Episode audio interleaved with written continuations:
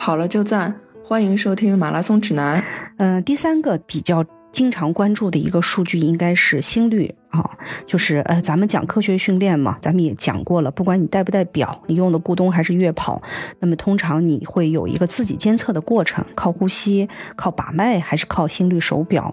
呃，如果我看到这个心率数据的话，我通常会忽略几个点。第一个就是刚开始的部分，因为刚开始热身的时候，心率是特别不稳定的，它有的时候会很高，高到一百八、两百。哦，但有的时候我也会出现很低，就是一下子就是心率好像掉到谷里去似的这个感觉。就看那个看那个图，第一是忽略了这个就是起步的阶段，第二个我比较忽略就是在这个过程中的一些跳高的部分，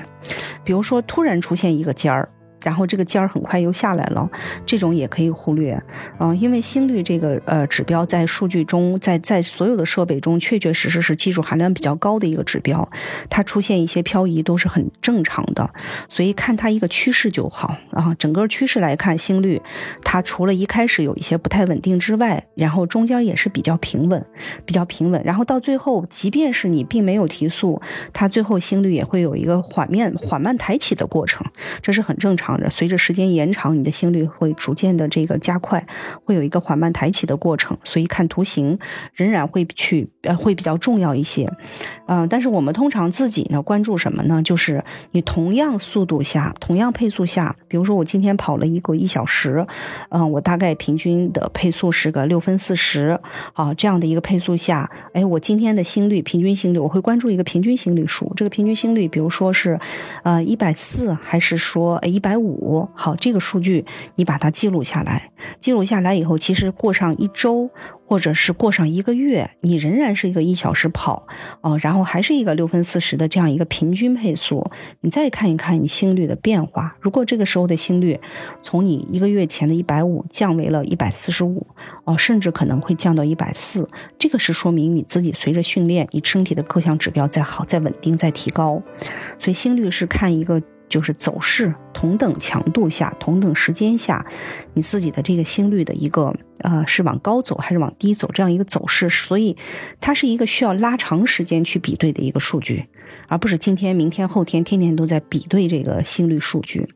说你事先热身了，然后呢把心率在热身的时候就已经提到了一百以上，那么你正式开始跑步训练的时候，你可能就不会不不太会出现那个陡升和陡降。那如果说你其实就是通过慢跑的形式来进行热身，那么这个开始的五到十分钟的这个心率二百，然后又陡降到一百二、一百四，这个就是挺正常的。就跟大家说一下，这是挺正常的一个事儿。就是手表测量心率也有两种方式，一种是带心率带，一种是光电心率。记心率带是最准确的。这个光电心率呢，它的这个准确度能够达到这个心率带的百分之九十。要注意的点特别多，比如说你戴的位置，就是不能太靠下，要稍靠上一点。而且就是如果你手腕戴手表的位置有纹身，也会影响到它的这个准确性。嗯，我我个人的感受，因为我带光电的这个心率手表已经有一年多了，我个人的感受就是，通常因为我们百分之八十的时候是需要进行有氧慢跑的训练的，这个期间用光电心率手表监测百分之七八十还是比较准的，不准的就是偶尔会有漂移，啊，但是什么时候就是不能用呢？就是在你做间歇训练的时候，因为间歇训练你是需要一组大强度，一组然后间歇大强度间歇，这个时候光电手表的。对心率的反应速度是比较慢，嗯，可能等你这组大强度跑完，你间歇的时候，你心率的指标才会显示出来一些高值，就是它反应的这个差时间差会很大，甚至不准，所以它不太适合做间歇训练，嗯，所以很多这个成熟的跑者、高水平跑者，平时他是不去关注心率了，他已经很清楚自己的身体感受了，他只是在进行间歇训练、大强度训练的时候，他会带上心率带。嗯，基本上是这样的。嗯，另外也是我们前几期节目也说过，哎，有氧心率很好。比如说减肥的人在一百一到一百五之间啊，我们平时慢跑的人一百三、一百四就够了。那么很多人也会问我，到底什么心率合适？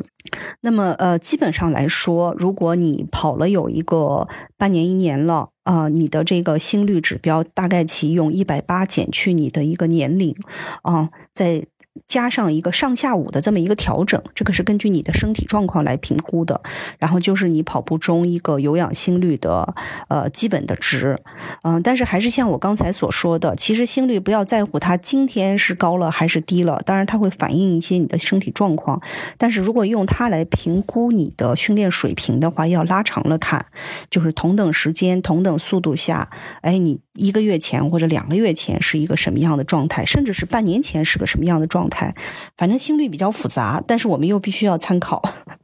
啊，是这样的一个指标。欢迎大家收听我们的完整版，在各大播客客户端搜索“马拉松指南”都可以收听。